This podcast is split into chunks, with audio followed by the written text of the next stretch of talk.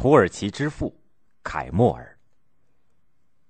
希腊军队从边境打进了土耳其安纳托利亚地区，正在向内地推进。土耳其又一次陷入了民族灾难之中，全国上下群情激愤。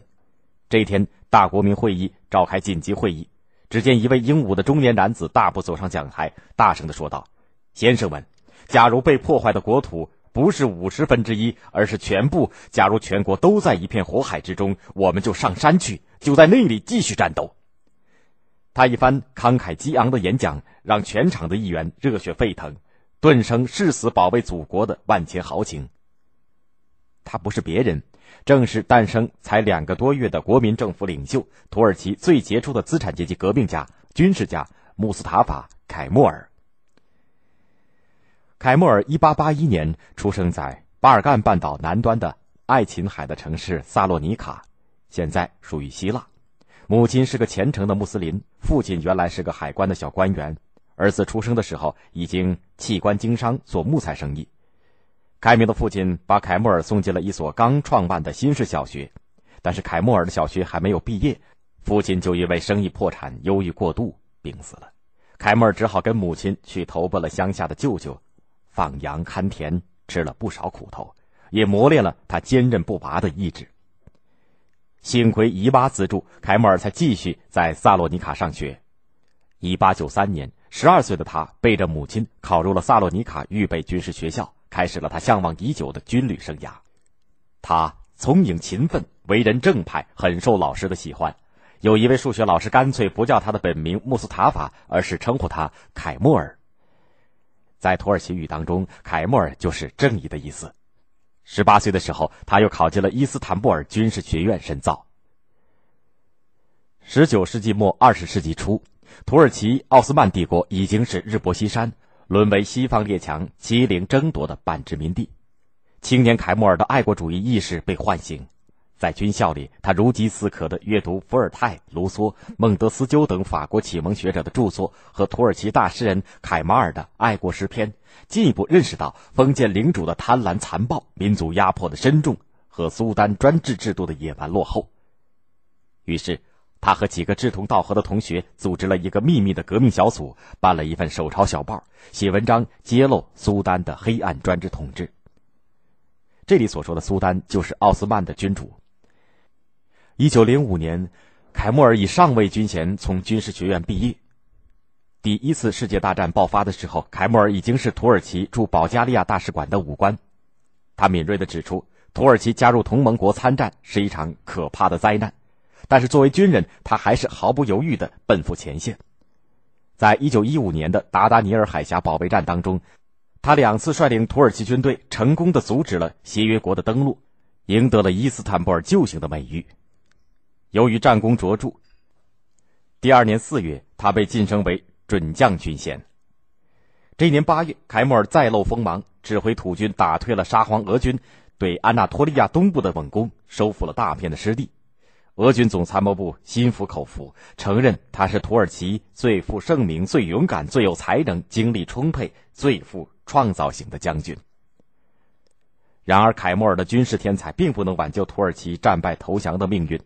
一九一八年十月底，奥斯曼帝国被迫签订了丧权辱国的停战协定，昔日的殖民地被协约国瓜分得干干净净。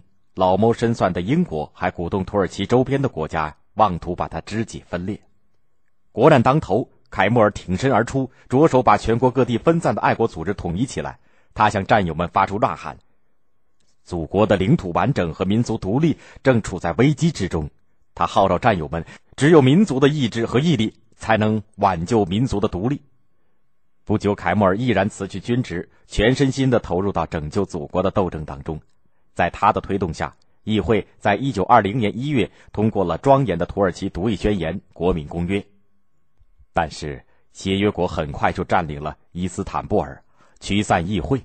凯莫尔抓住时机，于四月二十三号。在安卡拉发起召开大国民会议，成立了以他为首脑的国民政府。他开始组建正规军，并和列宁领导的苏维埃俄国建交，缔结了友好条约，争取更多的国家的同情和支持，为独立战争的胜利打下了基础。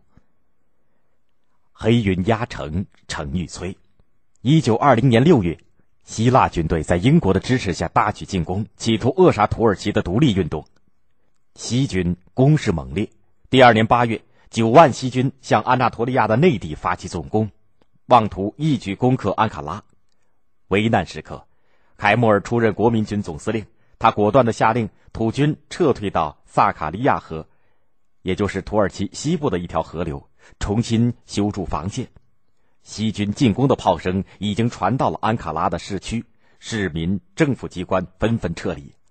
但是凯莫尔镇定自若，他给全军下了一道充满必胜信念的命令：祖国的每一寸土地，在浸透同胞的鲜血之前，绝不能丢弃。凯莫尔日夜在前线巡视，一天他不小心从马上摔下来，折断了肋骨，将士们恳求让他休息治疗，他坚决不同意，带伤指挥战斗。全军士气高涨，经过二十二天的血战，终于赢得了萨卡利亚河战役的大捷。土军从此由守转攻，以秋风扫落叶之势突破西军的防线，把西军赶下了地中海，活捉了敌军总司令。凯末尔领导土耳其人民最终赶跑了外国侵略者，协约国不得不在一九二三年七月二十四号在瑞士签订了洛桑协议，正式承认土耳其独立和主权。土耳其全国沉浸在民族解放的喜悦之中，在国民军举行的一次庆祝胜利的晚会上，酷爱摔跤的凯莫尔和军中的一位摔跤大王进行了一场比赛。观看的士兵和群众人山人海。只见那个摔跤大王紧紧抱住凯莫尔的双腿，猛地一发力，把他高高的举了起来。全场鸦雀无声，他却把凯莫尔又慢慢的放了下来。凯莫尔站了起来，笑着问道。你为什么不摔倒我？因为我是指挥官吗？您是土耳其民族的首脑，七个国家都没能把您打倒，我怎么能把您打倒呢？